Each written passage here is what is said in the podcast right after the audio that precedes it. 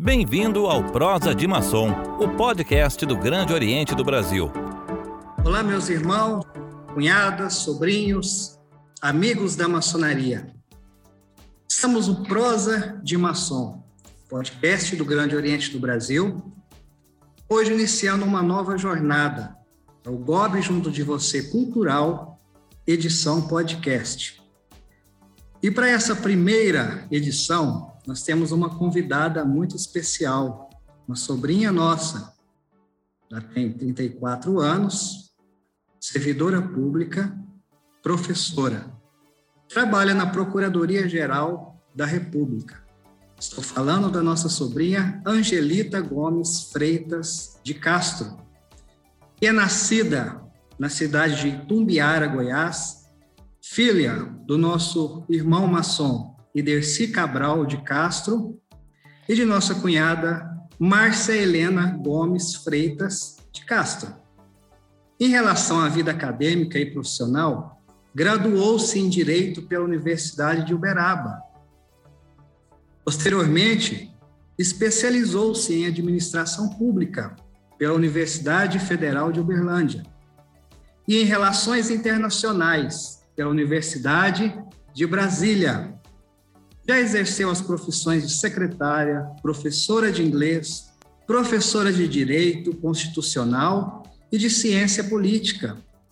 Desde 2013, trabalha na Procuradoria-Geral da República, em Brasília, como assessora jurídica em gabinete de subprocurador-geral da República. Já lidou com processos que tramitam no Supremo Tribunal Federal e hoje se dedica a analisar processos que tramitam no Superior Tribunal de Justiça. Ainda dentro do Ministério Público Federal, atua de forma reflexa na área internacional, ao examinar pedidos de homologação de sentença estrangeira.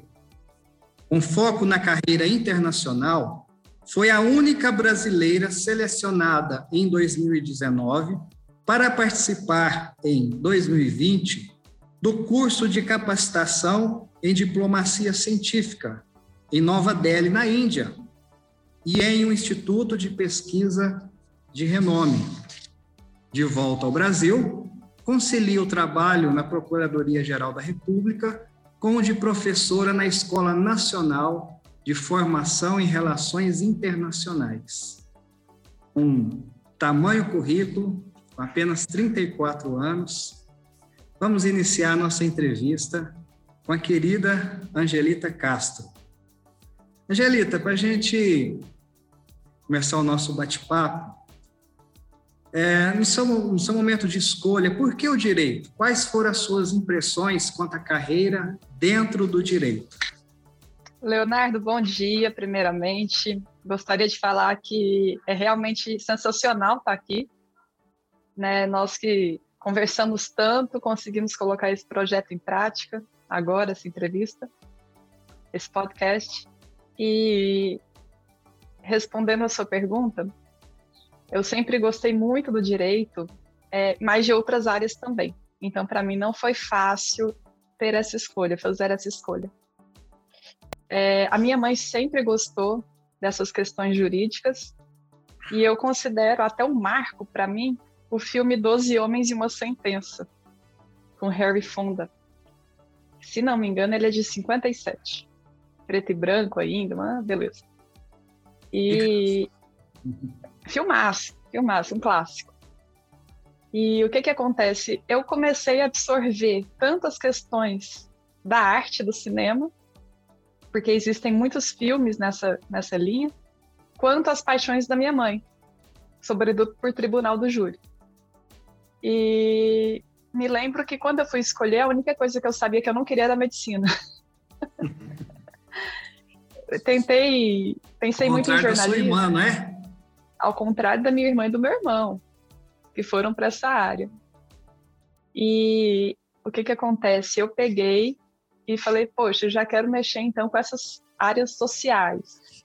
Tentei filtrar ali entre jornalismo, direito, relações internacionais e fui para o direito por achar que é mesmo uma questão mais abrangente. que nele eu poderia tanto ir para o jornalismo, escrever essas coisas, quanto ir para a área de relações internacionais, que é o que eu estou fazendo agora.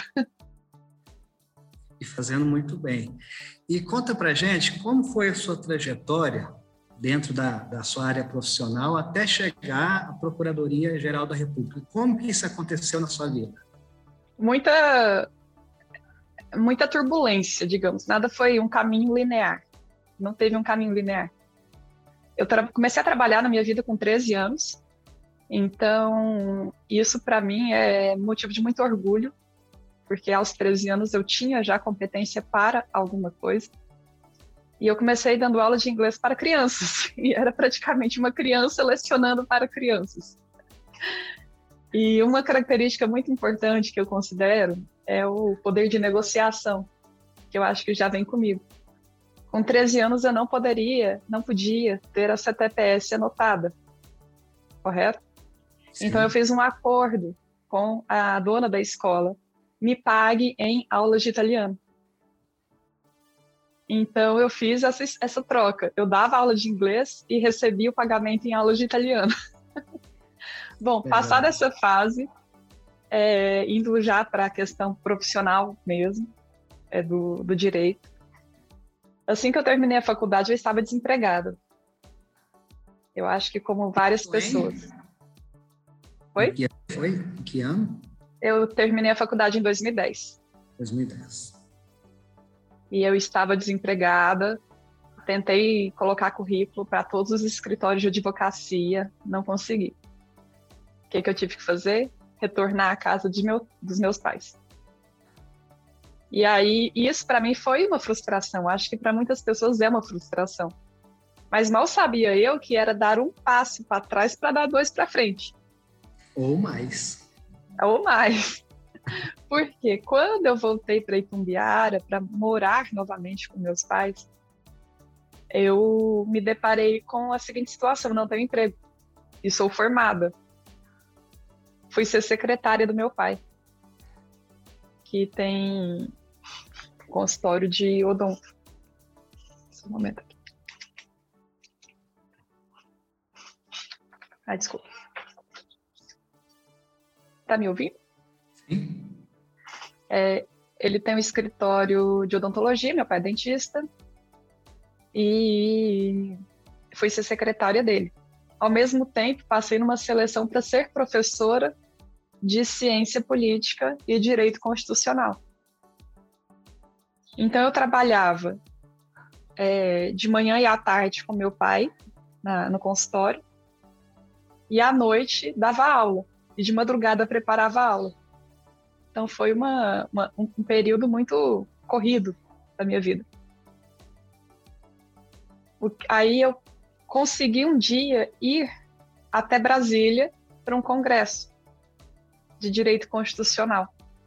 Neste congresso eu conheci ministros, é, advogados importantes, isso um subprocurador geral da República que mudou minha vida porque ele me convidou para trabalhar com ele por seis meses. E eu estou em Brasília há sete anos. Maravilha. As coisas vão acontecendo, é, não digo ao acaso, mas elas vão se formando né, de uma forma que te leva a, a caminhos talvez inesperados. Mas veja bem, dentro da Procuradoria-Geral da República, o que que você faz exatamente nesses sete anos que você está lá?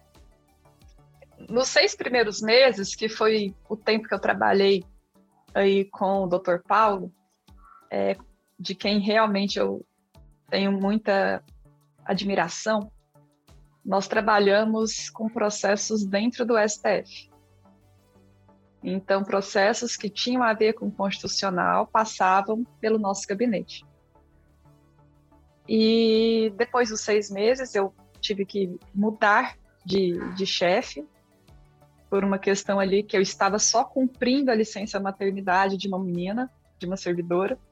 Por isso que meu contrato com ele era de seis meses. Então eu passei, consegui uma vaga, fui selecionada por outro subprocurador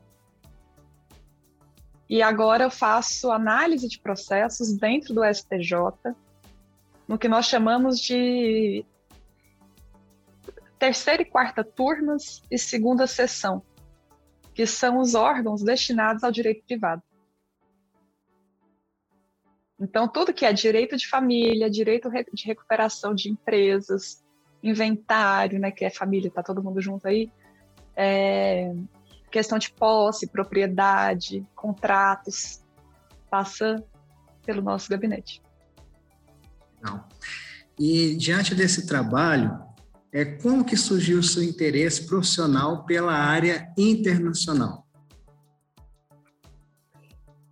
Olha, eu sempre gostei muito de idiomas, então esse eu considero o primeiro passo, a primeira primeiro interesse meu pela área internacional. Tanto é que eu acabei de comentar que eu trocava aula de inglês por aula de italiano. e posteriormente veio francês, enfim. E dentro do trabalho, eu trabalho com uma coisa que se chama pedido de homologação de sentença estrangeira. O que é isso? Processos que estão no exterior, que de alguma forma estão ligados a, ao Brasil, para eles terem validade dentro do território brasileiro, eles devem ser homologados. Vou te dar um exemplo muito simples que eu vejo de forma muito frequente. Uma brasileira vai para a Suíça trabalhar e se muda. Lá ela se casa com um suíço. Eles se divorciam anos depois. Ela retorna ao Brasil existe a sentença de divórcio lá na Suíça. Mas essa, ela quer fazer valer a sentença aqui no Brasil. Como é que faz? Por meio de homologação. Entendi. E aí, nesse contexto todo, e eu amo noticiário internacional, eu me vi muito interessada pela parte internacional, tanto do mundo quanto jurídica. Muito bem. Bom, você já nos disse que dava aula de inglês para crianças em uhum. troca de aulas de italiano e mencionou aí o francês. São várias línguas. Quantos idiomas, Angelita, você fala? E Olha, você considera essa questão do, do, do idioma importante é, ou os instrumentos tecnológicos substituem essa habilidade? Me fala um pouco sobre línguas. Pergunta capciosa. Ela gera um debate bom. Vamos ao debate. vamos ao debate, adoro. É, eu vamos responder por partes. Então eu falo com, eu tenho certificado de proficiência, porque para mim o importante de falar também é você confirmar que fala. Uhum. É, eu tenho certificado de proficiência em inglês, em italiano e francês. E eu falo que é só, porque eu conheço duas pessoas que são poliglotas e é meu sonho. Eu ainda vou chegar lá. Mas, digamos que atualmente, o que está melhor, porque a gente tem momentos de melhora, né? A depender do, do de como você trabalha, com que você trabalha. O meu inglês hoje está o melhor e o francês está o mais enferrujado. Então, eu, quando eu falo assim, ah, eu falo, não significa que eu fale perfeitamente, óbvio que não todo mundo tem ali seus níveis de conhecimento. E as aulas ah, foram boas? Como é que é? Está, o italiano está está tá bom. vamos dizer assim. o italiano está bom. Que bom. E um, uma das formas que eu considero, até assim, para quem fica em dúvida de como praticar na quarentena sem ter professor, porque tem pessoas que não têm condição financeira, suponhamos para pagar um professor e tal, assista filme. Não dublado, claro. É, com certeza. Porque daí você treina muito o seu ouvido. É. E, e, e, essa, essa habilidade com línguas é importante para o seu trabalho, já que você atua na área internacional. Mas, é, dentro da, da, da pergunta que, que eu te fiz, pode ser que apareçam processos de língua que você não domina. É, aí vem a questão da pergunta: se o, o Google Tradutor Se você considera isso importante, é, é facilitador do trabalho, e, e, se isso substitui a habilidade de, de falar línguas. Certo. Ó, oh, dentro do trabalho jurídico lá na PGR, eu não preciso de uma forma primeira lidar com processos de língua estrangeira, no sentido sim. Não sou eu quem analiso o idioma estrangeiro, porque existe um profissional para isso que se chama tradutor juramentado. Então, ele faz essa tradução, inclusive com a chancela consular, inclusive tem uma série de requisitos para que a, a tradução seja validada. Agora, sobre os instrumentos, os facilitadores, isso já deu até discussão entre amigos, porque eu não sou a favor do pensamento de que eles substituem habilidade de falar. Eu acho que eles auxiliam. Eu tenho uma premissa que é a seguinte: nada substitui o conhecimento adquirido. Então, o, o Google Tradutor, é, esses é, dicionários de pronta entrega de aplicativos, eles são bons para aquele viajante ou para aquela pessoa que quer saber uma palavra ali na hora. Quase um fast food. Né? Quase uma entrega imediata. Agora, eu vou te dar um exemplo. Eu sou uma pessoa autodidata, eu até me considero autodidata, em linguística e etimologia. Quando você analisa a raiz das palavras, Google Tradutor não te dá isso. O tal do sinônimo, tem muitas pessoas, eu já vi muito texto, eu corrijo bastante texto em outros, em inglês principalmente. É, as pessoas elas querem usar sinônimos e acabam metendo os pés pelas mãos. Porque muitas vezes o sinônimo não é aquilo que ela está pensando. Então, a minha conclusão é: essas ferramentas de tradução são boas se o seu objetivo for ter aquele resultado imediato. Para um processo de conhecimento da língua, não existem coisas melhores. Beleza. Angelita, e como um admirador pessoal do seu, do seu trabalho, Obrigada. das suas fotos, lindíssimas, você pega uma pipoca e transforma aquela pipoca, eu consigo... No cachorro! Na, na pipoca pelo ângulo, pelo seu olhar fotográfico. É. E eu até brinco que eu conheci parte da Índia por você, pelas ah, suas obrigada. pelas suas... É, é, eu passei a, a, admirar o país é, pelo seu trabalho. Então, considerando que um dos ápices da sua carreira foi a sua viagem à Índia.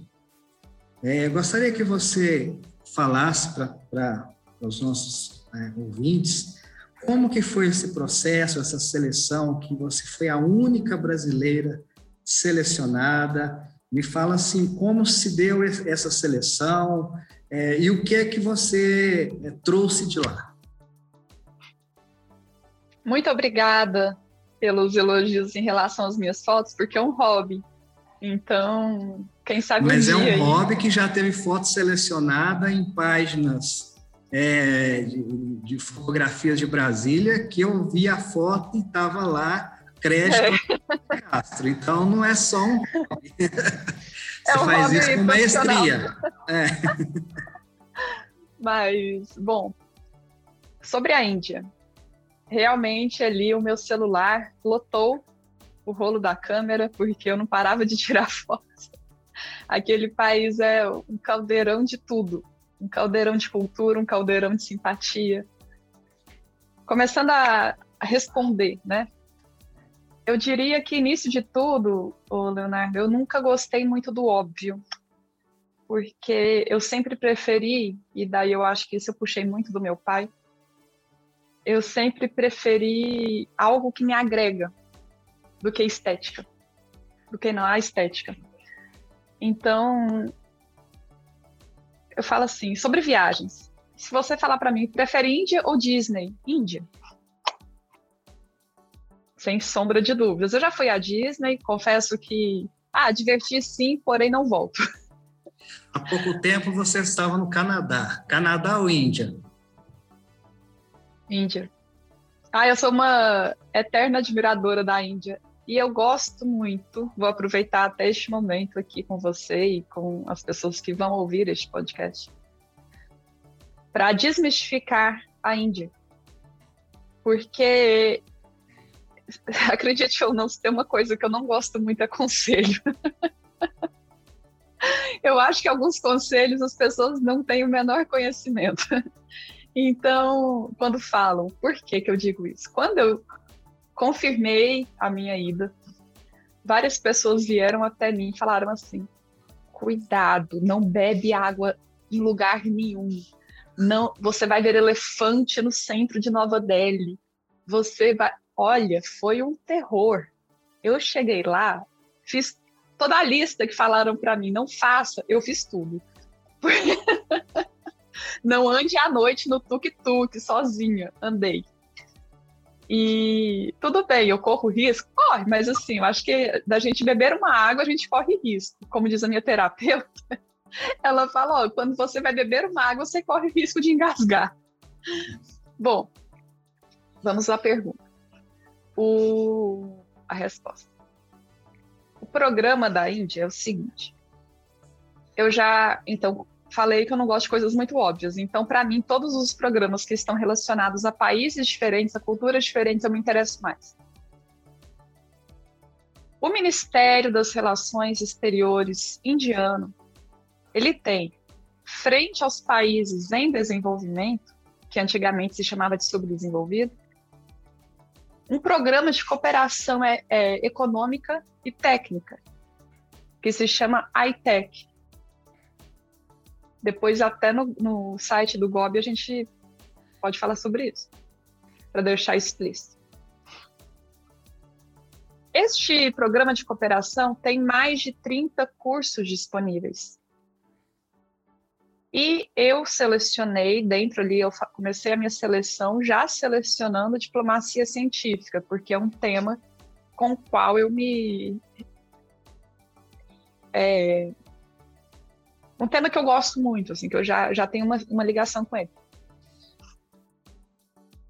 A seleção foi extensa, durou seis meses. E finalmente fui selecionada, fui a única brasileira a ser selecionada em 2019 para cumprir o programa em 2020. E por pouco a pandemia não me pega. É. Então, esse foi o processo. É um programa de cooperação que a Índia tem, que o Ministério das Relações Indiano tem com os países em desenvolvimento, dentre eles o Brasil. Então, é, conta para gente é, um pouco da sua experiência lá, enquanto é, participante do curso, e o que é que você trouxe de bagagem dessa experiência ápice, o que é que você trouxe para o Brasil? O curso em si durou duas semanas. Eu fiquei uma terceira semana na Índia para explorar o interior do Rajastão, que é uma região mais ao norte, e eu fui até a fronteira com o Paquistão. Então, essa terceira semana foi uma imersão mesmo cultural. Bom, vamos falar do curso. O curso, ele trouxe, ele me mostrou diversidade. Então, tínhamos 25 alunos de 23 nacionalidades. Era muita gente de muito local diverso. E as matérias nós tivemos, como que é, o curso é composto? Ele é composto por palestras e trabalhos, e palestras e trabalhos e visitas. É muito cansativo. Não é o tipo do curso que o selecionado vai e acha que vai fazer turismo. É. Que esse é um erro muito grande de alguns brasileiros, quando são selecionados para esses cursos, eles não estão ligando com o curso, eles querem turismo. Este curso não, ele é muito puxado. E ao final você tem que entregar um artigo que é publicado no, no livro deles. O que, que eu aprendi? Eu aprendi. O curso ele tem três bases, né? Que é ciência, tecnologia e inovação. E diplomacia. Por isso, diplomacia científica. É a diplomacia que é facilitada por estes três instrumentos: ciência, tecnologia, inovação. Na teoria, eu poderia falar um monte de coisa aqui, um monte de aspectos, etc. Mas, indo para o lado prático, onde a gente vê esses itens estudados? Em todo lugar. A internet 5G que se discute é uma ciência, tecnologia e inovação. E ela está presente no mundo todo. Então, os países têm que entrar num consenso, num diálogo diplomático, para poder absorver isso, essa tecnologia. A questão agropecuária. Quando a gente fala de melhoramento de variedades de algodão, melhoramento de variedades de soja. Às vezes a tecnologia foi, foi criada, sei lá, em algum país da África, do continente africano. E como é que se dá essa transferência de tecnologia? Através da diplomacia científica. Então, eu acho que o curso ele é pingo nos is ele te mostra onde precisa fazer diálogo diplomático. Quais os assuntos que merecem atenção dentro desse trio: ciência, tecnologia e inovação. Maravilha. É, e com 34 anos, com um currículo exemplar, uma experiência vasta, qual é o próximo passo, Angelita? O que você almeja eu sou inquieta. eu quero fazer tudo a toda hora, eu não quero dormir. Eu sou muito inquieta. Mas o próximo passo é continuar trabalhando com os processos na PGR, que é o meu lugar sagrado, adoro. Aquele, é minha formação, né? Eu sou, eu sou do direito. Mas eu tenho me conhecido, eu tenho descoberto Angelita também internacional. Então, o próximo passo dentro dessa área é ministrar um curso sobre diplomacia científica na Escola Nacional de Formação em Relações Internacionais, ENFRE, é, e vai ser um curso online. Então, ele será ministrado no segundo semestre. Mas eu posso já dizer que ele é uma semente de todo esse meu essa, essa minha, minha vontade de explorar o internacional. Nós tratamos aqui sobre a, a sua trajetória até chegar à procuradoria. E agora eu quero que você conte a trajetória até chegar na Escola Nacional de Relações Internacionais. Leonardo, quando eu cheguei da, da Índia, eu me vi eu sempre fico, eu, eu tenho muitos momentos de, de pensamento, de reflexão. Eu sou muito assim, eu sou muito caseira, eu gosto muito de reflexão. E eu comecei a pensar, falei, como que eu vou passar para frente tudo isso que a Índia me deu? Porque não foram só as duas semanas. A terceira semana, se eu te contar os detalhes, nós ainda colocamos aí mais uma hora aqui nesse podcast porque realmente foi minha imersão cultural. Eu fui para o meio de uma fazenda no deserto. Então, assim, sim, né? Então eu fiquei pensativa, como que eu coloco isso que eu, que eu aprendi, que eu tenho aprendido, que eu tenho lido. E comecei a mandar, mandei um currículo, na verdade, para um, um instituto aqui no Brasil de relações internacionais, já com o meu projeto eles declinaram, não acharam interessante. Isso é bom falar para as pessoas observarem assim que nem, nem tudo são flores, né? Vai. A gente leva muito não. E aí o que, que aconteceu? Este ano, este ano, eu entrei em contato com a Enfre, mandei meu currículo, peguei o e-mail deles no site, no LinkedIn, na verdade, mandei meu currículo. E aí o diretor marcou uma reunião comigo. E eu comecei a falar para ele de, de, algumas intenções. E ele abraçou a ideia, falou: olha, a escola está aí, dê seu curso.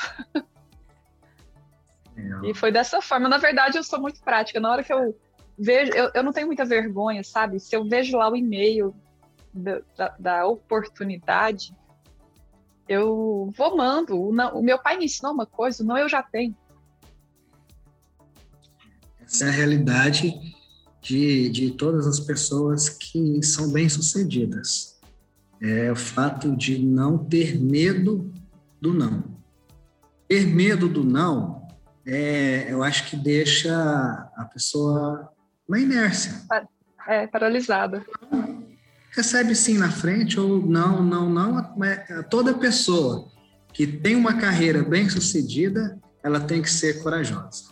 Sabe o que que você me fez lembrar? De uma frase que eu adoro e ela é como se fosse um mantra para mim, que é a pessoa bem sucedida. Vou usar bem sucedida porque foi a palavra que você usou. Não é aquela que não tem medo, é aquela que mesmo com medo vai lá e faz. Essa é a realidade. Eu adoro essa frase. Angelita, e agora deixando aberto, né, ah. o conhecimento da, das pessoas, do nosso laço de amizade, que é familiar, uhum. Sou muito grande por toda a sua família. A nossa amizade, não, não, eu digo que não, não é simplesmente uma questão de conhecimento de família maçônica. É uma coisa para a vida. Nós somos é de alma, né? de, de, de compartilhar mesa em eventos é. né, sociais. E isso me, me dá assim, uma, uma certa liberdade de conversar com você, de, claro. uh, de, de, de, tocar em, em pontos que talvez sejam até polêmicos socialmente. E eu me lembro que em um desses eventos que a gente estava, é, eu tenho uma honra muito grande de ter sido uma das primeiras pessoas que você contou da, da ida à Índia, além da sua família. Eu me lembro que você é, eu tive Foi essa... num baile. É, exatamente. Baile da, da Soberana Assembleia Federal, Legislativo. Uhum. É, é, eu fiquei muito feliz com isso. Eu até brinquei com você que eu falo que você é poderosa. Eu, eu, dizia que não queria é, mencionar você como uma mulher empoderada, porque essa expressão, não sei se você se lembra dessa nossa conversa, porque essa, essa questão de, de empoderamento feminino, embora venha de um, de, uma, de, um, de um movimento social importante e respeitoso, é, por extremistas, eu entendo que foi, de certa forma, deturpado. Então, quando a gente diz a ah, mulher empoderada, logo as pessoas é, remetem essa frase, essa expressão a movimentos feministas, a movimento de esquerda, que não é o caso. E eu lembro que você me respondeu de uma forma bem enfática que eu achei bastante interessante. O seu pensamento como uma mulher que, que se destaca na carreira, como uma mulher jovem que tem que é empreendedora. Eu gostaria que você abordasse, é lógico que nós não vamos caminhar por uma posição política, que não vem ao caso no, na, na, no nosso podcast, mas eu gostaria da sua visão enquanto mulher, enquanto jovem, enquanto profissional, é, no sentido assim de, de, de, de, de ter conseguido um espaço, um espaço na carreira, dentro de um viés que não é esse segmento de empoderamento que tanto vem sido falado na, na sociedade, mas de uma forma mais extrema. Uhum. Era a sua visão. Tá.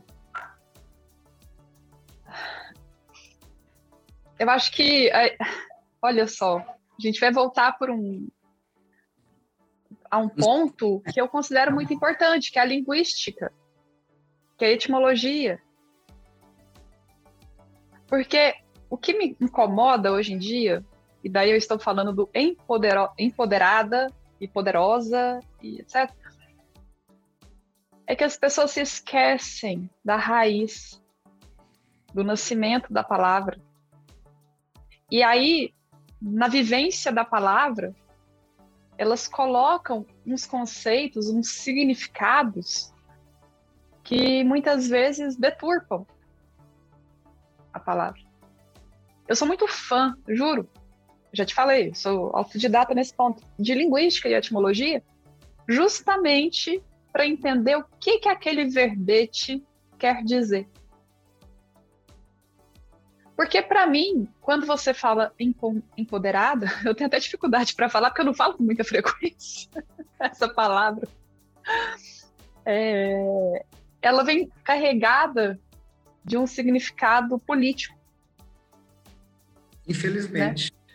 Né? Infelizmente. Eu, por que, que eu falo infelizmente? Porque de um tempo para cá, e daí eu considero ali a, o declínio do PT como sendo o marco, essas questões políticas saltaram a agenda e tomaram a agenda de toda, de toda conversa. Se você vai falar de, sobre elogios, existem elogios de direita e elogios de esquerda. Se você vai falar sobre música, tem música de direita, música de. Sabe? Tá tudo relacionado. Né? Tá enviesado. Mas vamos lá. Fe, feito essa, esse desabafo, é, em relação a mim, eu tenho uma palavra que muitas pessoas odeiam, mas eu adoro: meritocracia. Eu sou branca, eu não sou pobre, eu não, não encaixo em nenhuma minoria. Mas as coisas para mim nunca foram de mãos dadas, de mão beijada. Eu tive que correr atrás. Eu tive que levar muitos nãos. Eu tive que passar por assédio. Entendeu? E já tive de chefe tentando me agarrar. Então, isso é um, é um assunto sensível. Peço desculpas por falar isso no podcast, mas é a realidade. E aí, o que, que acontece? O que eu estou hoje, onde eu estou hoje, o que eu sou hoje, foi mérito meu. Eu passei noites fazendo aula, trabalhando. E quando eu falo noite, é noite mesmo. Meu pai via que minha mãe via eu até duas, três horas a, fazendo é, cronograma de aula. Que, que eu quero dizer com isso? Que dentro desse contexto todo que você abordou, eu não eu não posso dizer que eu não posso deixar de dizer que a palavra que mais me enaltece é mérito. É mérito eu, eu não gosto, eu não serve para mim. Eu respeito aquelas pessoas que puxam isso para si, mas não serve para mim esses discursos de minorias é, feministas. Não dou conta. É, e esse é um tema é, bastante polêmico e em, em certas situações é até tabu. Mas é interessante ouvir isso de você porque a, a imagem que é estereotipada, vamos dizer assim, é que é uma pessoa que tudo foi fácil. Chegar Nossa, jamais. Facilidade. E não é a realidade. Eu estou ouvindo isso de você. Então é importante que esses tópicos sejam abordados sem, sem, o, sem a questão do tabu, sem a questão do, do, do preconceito em se dizer. Gostei muito da, do, da, da, da eu, eu, eu gostaria de fazer um adendo, Leonardo, é, em relação ainda à questão do mérito, que é uma, um dos pilares meus, né? Falando sobre o curso da Índia, acredita que dentre 25 pessoas de diversas nacionalidades, algumas até com inglês como língua mãe, língua materna, ou seja, falavam fluentemente, desde o nascimento. Eu fui a escolhida para ser oradora. Mérito. E aí, acredite ou não, o dono do, do RIS, que é o instituto, ele virou para mim, e detalhe, foi meia hora antes da cerimônia de conclusão de curso. Meia hora eu tive que preparar meu discurso. Ele virou para mim, me puxou e falou assim, em inglês, obviamente: Angelita, é, nós escolhemos você como oradora da turma, junto com o Adolan. Porque um ia fazer uma hora do, do discurso, o outro ia fazer outra hora. O Adolan é da República Democrática do Congo. E eu falei, uai, mas. Uai! Bem mineira, né? Mineira barra goiana. É. Aí eu falei assim, uai, mas por que, por que eu? Eu fiquei impressionada, né? Ele falou, não, porque você tem o melhor inglês. Aí eu pensei, mas como assim eu tenho melhor inglês? Eu moro no Brasil, inglês nem é nossa língua mãe.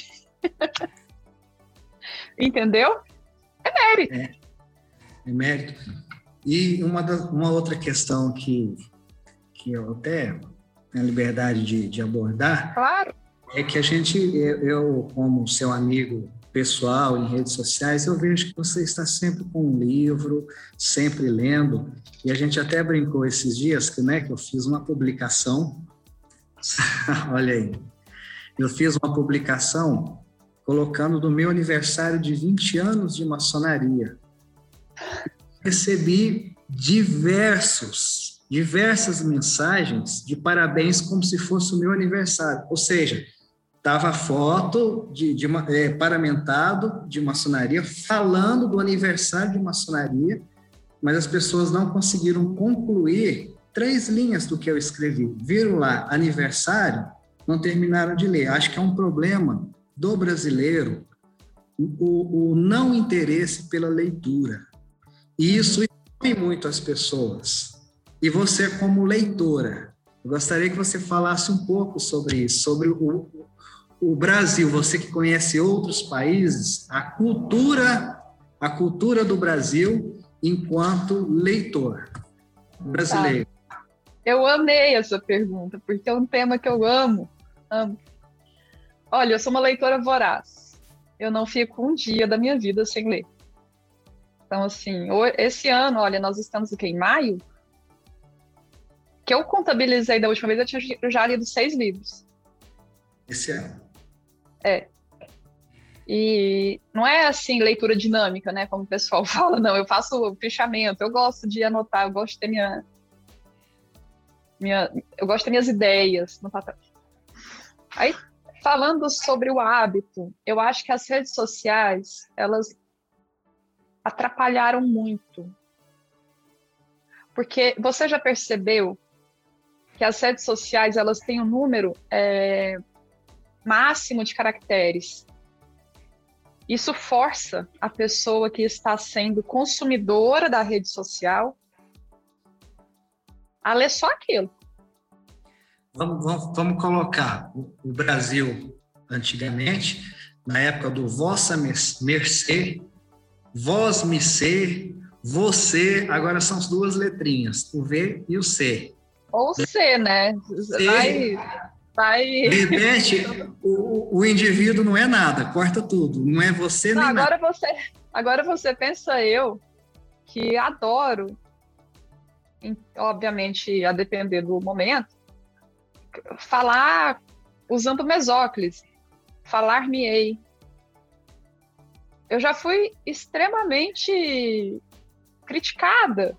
Nossa, você escreve muito formal. Ah, você é muito formal. Gente, eu sou formal. Eu sou de uma educação formal. Não, não tem como eu ser de outra forma. Né? Eu gosto de música clássica, eu gosto de uma. Não, não tem como. Bom, falando sobre leitura, eu acho que o brasileiro e o mundo, e daí eu vou complementar essa minha resposta daqui a pouco, está lendo menos. Livros estão lendo mais notícias rápidas, porque o mundo virou um eterno McDonald's. Virou um fast food assim, você vai no drive-thru, compra lanche, come, vai no drive-thru, come, engorda, mas não de forma saudável. Ou seja, aquilo que você está pondo para dentro do seu cérebro é gordura ruim. Se a gente for fazer uma analogia. Comparação fantástica. Eu acho que essa. Olha, vou te dar um exemplo. Esse li... Ó, engraçado, minha bancada aqui, eu estou no meu pequeno escritório, e eu tenho um livro há, há muito. Esse livro aqui, Connectography, ele é um livro que eu acho que todo mundo deveria ler, porque ele é um livro. Ah, detalhe, eu gosto, enquanto eu sei o idioma, eu gosto de ler o livro naquele idioma, porque eu acho que tradução muitas vezes ela peca. Por melhor que seja o tradutor. É, agora, por que, que eu comentei com você sobre outros países? E daí estamos falando tanto de desenvolvidos quanto de em desenvolvimento. Você está a par da discussão, tanto quanto cômica, do dialeto não binário?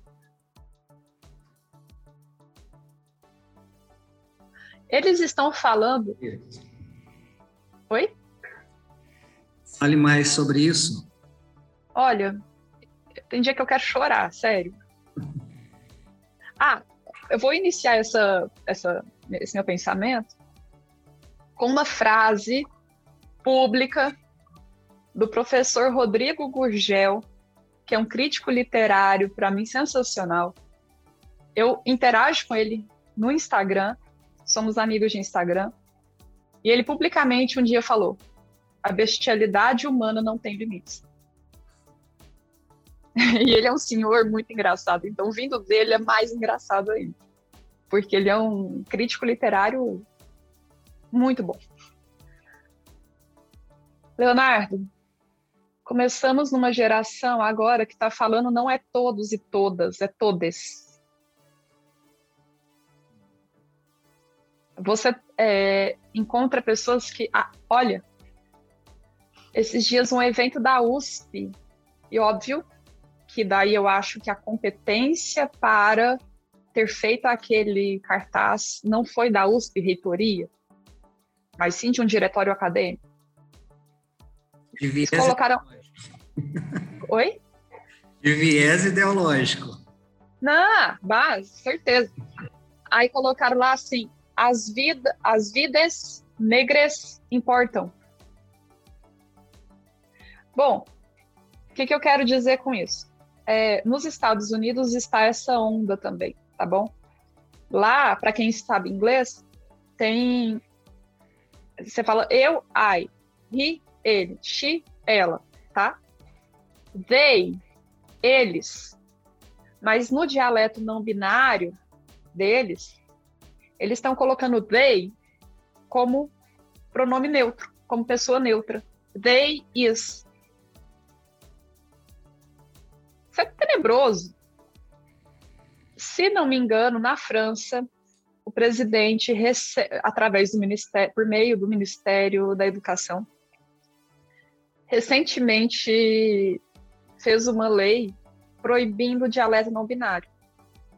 Então isso chegou na pauta política.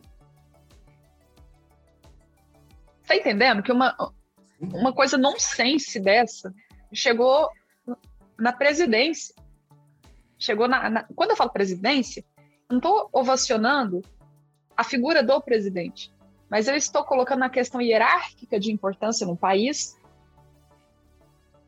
de um assunto. Um assunto que tinha tudo para ser saúde pública, tinha tudo para ser várias outras coisas. E foi o que? Dialeto não binário. É, é uma situação complexa que vai refletir na uma geração que a gente não consegue imaginar o futuro dessa geração. E deixa eu te contar sobre este tema em específico, dialeto não binário. É, estava conversando com meu pai há uns dias sobre isso e eu falei, pai, tudo isso é explicado no latim se você pega a raiz das palavras, o eles, ele, eles, é neutro.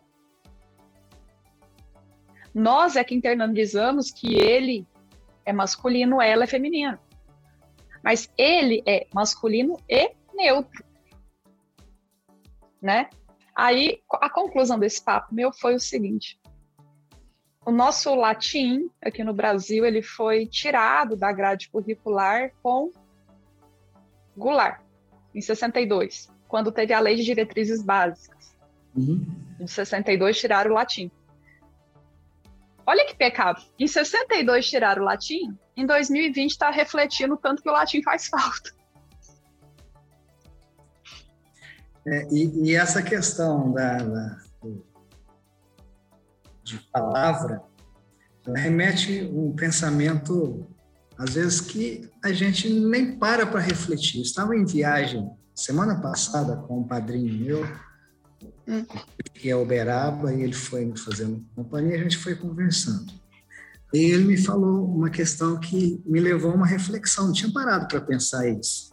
Ele disse o seguinte, que o Brasil é, passa por uma onda difícil, não é de agora, é desde de, de, da época da Inconfidência Mineira. Aí eu virei para ele, mas por quê? Ele falou porque a Inconfidência Mineira ela é vista com os olhos dos portugueses. Pega a palavra inconfidente, é traidor. Inconfidente, aquela pessoa que você não pode confiar. Então, o, o Marte Tiradentes, que é um, dos inconfidentes, para o Brasil ele é um herói, mas para Portugal ele é um traidor. E o que, que prevaleceu? A visão portuguesa. Até, até nisso, tem o dia 21 de abril para lembrar o dia da inconfidência, o dia da mentira, o dia da traição. Mas isso na visão portuguesa. E a história do Brasil? Então a gente vem se perdendo em, em palavras que têm significado contrário ao que deveria ter. Me fez a pensar, eu nunca tinha parado para pensar o significado da palavra. Então, tem coisas interessantes que você está me falando, é, realmente tem todo sentido. Não, e o que mais me assusta é no sentido de deixar atento. Não é de ficar assustada, ai meu Deus. Mas pense bem, um ato feito lá nos anos 60, que foi a, a Lei das Diretrizes Básicas, que retirou o latim. E o grego já tinha tirado há muito antes. Né? É, ele foi refletir essa, essa, essa, essa, loucura toda linguística, porque eu estou chamando isso de loucura linguística, em 2020. Agora pensa, ao meu ver, tá? É um, um pensamento meu aqui com minhas reflexões, com minhas leituras. As músicas que nós temos hoje, do, do showbiz mesmo. Que, é, que para mim não tem qualidade, para mim eu, eu, diferencio música de barulho. É, querendo ou não, são elementos sociais que influenciam uma geração. E que provavelmente a gente vai ver o reflexo disso em 2040, 2050, 2060. a, a música, as letras, né, que são é, amplamente comerciais, estão é, trazendo a sexualidade muito cedo para as crianças, as danças, a, a criança que às vezes não sabe o significado do que está falando, mas vão trazendo questões como normais, e isso vai ter, sem dúvida, um reflexo no futuro. É, eu, eu encaro isso é, um fenômeno já que acontece há um tempo. Igual eu estou com 34 anos, na minha infância barra início da adolescência tinha o El Chan, cujas músicas também já eram deprimentes. Se você for pegar as letras hoje, são totalmente ligadas ao à sexualidade. Então, assim, está mais difícil. Eu, eu encaro isso, ainda mais assim, eu que tenho alguns amigos em, em, vários cantos do mundo. Tenho vários amigos em Brasília, tenho vários amigos aqui em Tumbiara, porque estou passando a pandemia, a quarentena aqui. É, existe pouca gente no mundo que gosta de música, o que eu considero música. Tem muita pessoa, muitas pessoas que gostam de barulho.